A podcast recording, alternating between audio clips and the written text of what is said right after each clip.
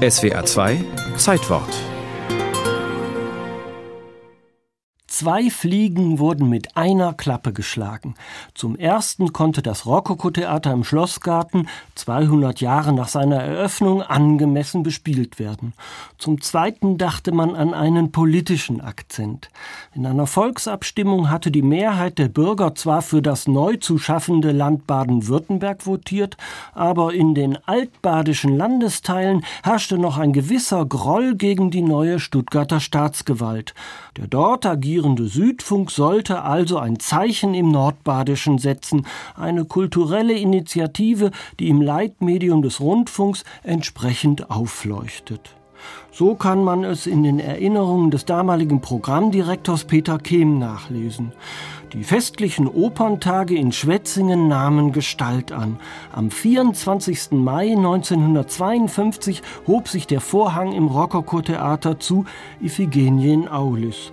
Von dieser allerersten Aufführung findet sich im Schallarchiv kein Tondokument mehr, doch von den anderen vier Glückabenden dieser ersten Saison hat sich etwas erhalten. Deshalb klingt im akustischen Untergrund dieses Zeitworts seit wenigen Sekunden schon die szenische Einleitung zum Orpheus.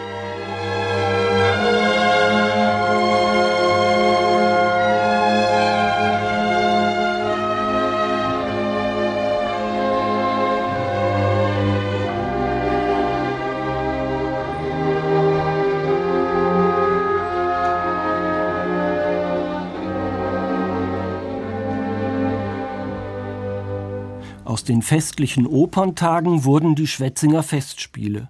Sie sind längst ein Monument im kulturellen Leben der Region mit überregionaler Ausstrahlung.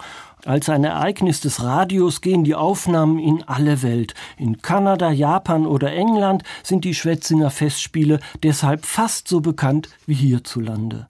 Das Konzertangebot ist inzwischen umfangreich, doch immer noch bilden die Opernaufführungen den harten Kern des Angebots.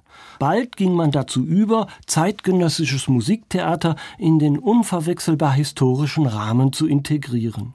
1957 erlebte der erste Opernauftrag seine Uraufführung. Der Revisor von Werner Eck. Die Lage ist ernst. Es kommt ein Revisor. Was? Ein Revisor? Ja, man schreibt mir.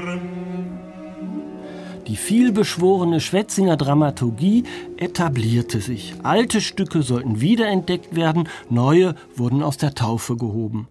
Das Verzeichnis der Uraufführungen liest sich wie ein Hauptbuch der Musikgeschichte des späten 20. Jahrhunderts. Frühe Großtat in diesem Sinne war die Premiere von Hans-Werner Henzes Oper Elegie für junge Liebende in der Saison 1961.